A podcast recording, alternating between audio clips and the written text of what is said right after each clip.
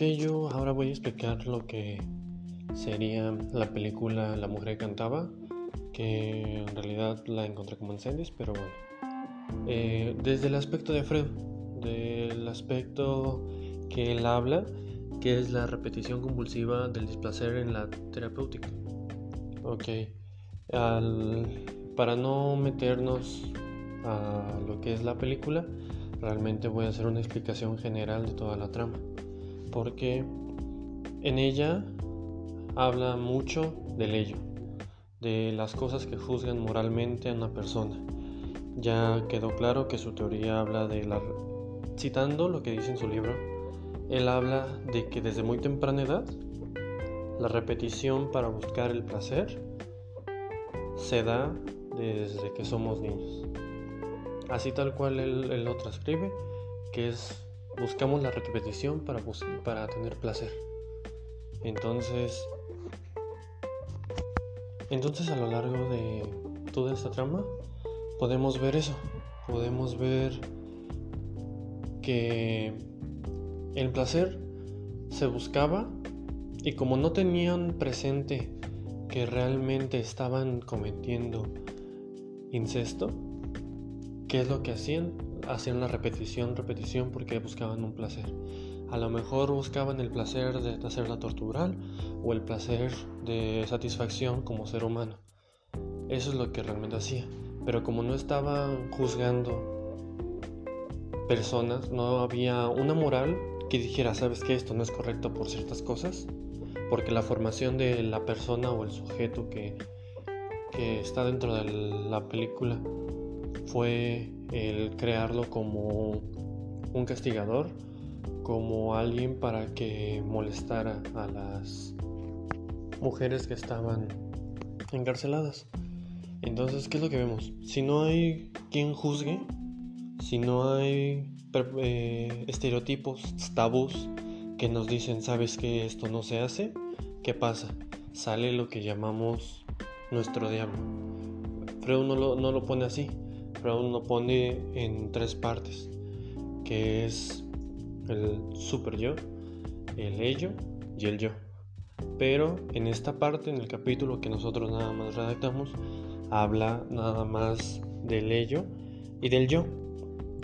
El yo que podríamos hacer que son lo moral, el que todo lo, lo que nos rodea es lo que nos detiene, lo que detiene el ello, esos impulsos de hacer tonterías, de esos lapsos brutos, son los que los detiene el yo. ¿Qué pasa ahora por contexto, por lo que estaba pasando en esos entonces, la salida del ello fue muy drástica. Realmente la dejaban a su esplendor, porque podían estar en libertad de no reprimir eso, porque no había personas juzgando alrededor. ¿Qué pasaba? Desde un principio se nota el cómo reflejan una piscina que la vean congelada. La ven congelada y te da a entender, o sea, ponte en el lado de Freud y te da a entender que realmente ahí están todo lo que te detiene. No seas libre, es lo moral. La siguiente parte es alguien dentro de esa piscina nadando. Eso te da libertad, te está diciendo que realmente si no tienes nada que juzgue, tú vas muy libremente sin importarte las cosas, pero llega a cierto punto en el que ves congelado la piscina, ves prejuicios, ves eh, personas sufriendo y te detienes, no sigues. Ok, explicando un poco y apoyándome de la parte de los cuadros que hicimos como equipo, podemos ver que nos habla de una punzada que salen por ciertos traumas. La persona, la cual es el malo, el que después de todo el contexto era el que estaba juzgado, juzgado hasta cierta parte, porque se le perdona puesto no sabía quién era de la persona que estaba usando. ¿Qué pasa? Él desde muy pequeño no tuvo madre. Que salen, salen esos traumas, salen esos traumas de incendios, salen esos traumas de cómo lo, lo fueron formando. Entonces, ¿qué es lo que pasa? Realmente, eh, nos habla de que la formación de carácter y todo ese rollo es se va dando mediante lo que vas viviendo. mientras más te opriman, más te juzguen, más te dejen en libertad, más te dejen hacer lo que quieras, es la parte de subconsciente que sale. Regresando a la parte principal de la película, nos da a entender cómo nos importa a veces mucho más lo que nos juzguen que lo que realmente pues queremos hacer. ¿Qué pasó? Dijeron, ¿sabes qué? Esta persona fue una desgracia para nuestra comunidad, para la familia, no la pueden ni nombrar y si eres hija de tal persona, no puedes estar aquí. Fue juzgada por estar con la religión contraria, al cual mataron. Entonces, por hacer esas cosas, por matar al dirigente militar, también fue juzgada, no fue aceptada. Nos importa más lo que digan las demás personas.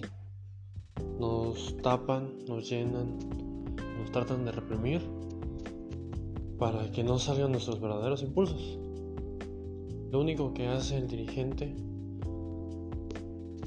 fue adiestrar para que salieran más esas, esos impulsos.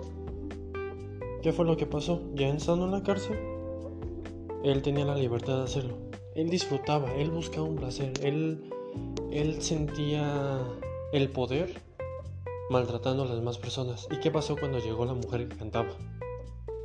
Por un momento vio que ese poder se le iba, porque por más que trataba de torturarla y torturarla, ella seguía sonriendo.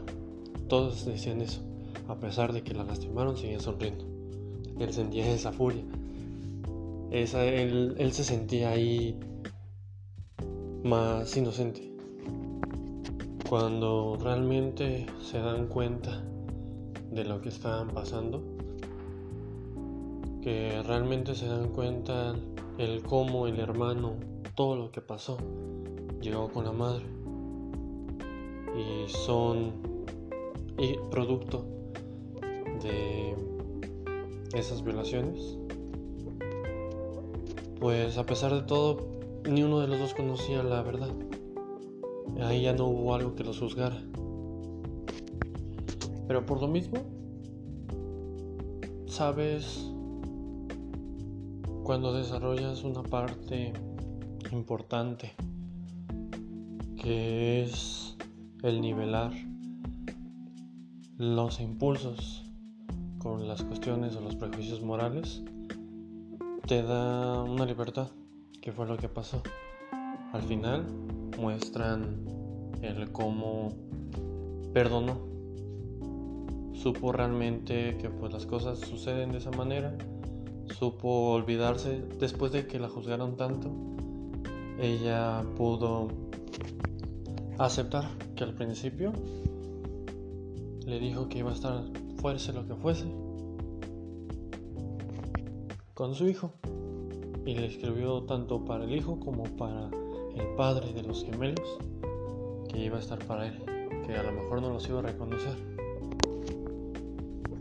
Freud alude, bajo el influjo de las pulsiones de autoconservación del yo, es relevado por el principio de realidad, que exige y consigue responder la satisfacción, renuncia a diversas posibilidades de lograr y tolerar posibilidades al displacer en lo largo rodeo hacia el placer, que está en la página 10. al final de todo el que seas juzgado o el que tú juzgues por cuestiones que no sabes, todo dependerá normalmente del tipo de sociedad en el que convivas. Porque si ves el tipo de sociedad, verás qué tanto prevalece, qué tanto sale las cuestiones morales, los prejuicios morales, que hacen que las impulsiones disminuyan o sean más reprimidas. Al final de todo esto vemos que siempre buscamos la guía hacia el placer, siempre buscamos nuestros impulsos, siempre buscamos satisfacer. Y lo logramos si realmente no tenemos esos prejuicios de las personas, si realmente sabemos nivelar entre nuestros impulsos y no daños a terceros, que es la parte moral, podremos sobresalir a lo que sigue. Personas que desarrollan más la parte del ello son aquellas personas que vamos a ver haciendo cosas moralmente indebidas, las cuales vamos a juzgar, pero seamos realistas, nunca sabes lo que trae atrás esa historia. Esta historia nos explica cómo enlaza todo eso.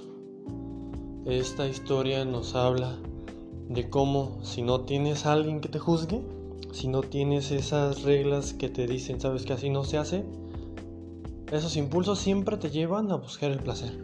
Siempre, sea donde sea. Si no hay algo que te detenga, busca satisfacer tus necesidades. Ok, debemos de saber cómo podemos estar en paz ante la sociedad, pero jamás retraernos de nuestros placeres. Normalmente siempre somos juzgados. Está la redundancia de llamar esta, estos prejuicios, pero es que es lo que realmente pasa. Nosotros, bien lo explica Fred, buscamos el placer y la repetición de aquello que sabemos que nos da placer. Entonces, si no hay nada que nos juzgue, si no hay nada que nos detenga, realmente vamos a seguir y seguir y seguir haciéndolo. No significa que esté correcto, que realmente no sabemos qué es lo correcto, porque realmente si nos vamos a definir qué es corrección, qué es que, es que esté correcto, tardaríamos mucho, porque para lo que algunos, por el contexto en el que viven, es, es totalmente incorrecto, para otros lo ven muy normal. Aquí vemos y nosotros en el tipo de religión que tenemos juzgamos claramente, lo vemos fatal, la parte en el que el primer hijo haya abusado de la madre y tenga dos hijos más y que la vez sea su hermano y su padre, lo vemos muy mal, muy mal. ¿Por qué? Porque nosotros crecimos con las otras creencias. Porque moralmente nosotros siempre nos dijeron, ¿sabes qué? No, familia no, familia no, familia no. ¿Qué pasa con otros países? Con otras religiones. ¿Qué es lo que pasa? Hasta para que una mujer pueda estar con el hijo de cierta persona, lo primero que tienen es tener relaciones sexuales el suegro y la hija para que el suegro pueda decir que sea es apto para su hijo. Ellos acaso no lo ven mal. ¿Por qué? Porque están en otro contexto, tienen otras cosas morales, siguen más impulsos. Es dependiendo todo el contexto en el que te desarrolles. De eso dependerá mucho la parte de no podemos hablar todavía del super yo porque no lo cita el autor, pero podemos seguir hablando de lo que llamamos nosotros el diablito y el ángel. El, el diablito, el ello, eh, nuestros impulsos, y el ángel, el yo.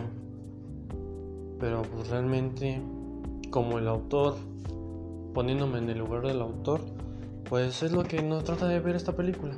Que realmente sigues tus impulsos, sigues tus acciones, no te detienes, puesto no hay nada moral que te lo inculque, no hay nada moral que te detenga Y siempre se busca esa, esa, ese punto, llegar a ese punto, llegar a la repetición por el placer. Cuando nos ven como un objeto histórico, nos marcan así, nos marcan como el único ser viviente que hace las cosas que el simple hecho es que más claro es que nosotros tenemos relaciones sexuales porque sabemos que nos causa placer. Lo hacemos por placer, no lo hacemos por reproducción. Desde ahí ya nos marcan, tenemos una etiqueta en el que nos habla que lo hacemos por repetición. Nosotros sí lo hacemos por repetición. Nosotros tenemos eh, inculcado, no inculcado, nosotros tenemos plantado el sí poder hacer esa repetición. Los integrantes del equipo son Cortés Hernández Brenda, Cruz Morales Mariana Inés, Jiménez Blanca Rodrigo Said, López Aldate Carlos Alexis y Valdés Rivera Roberto, del grupo 642.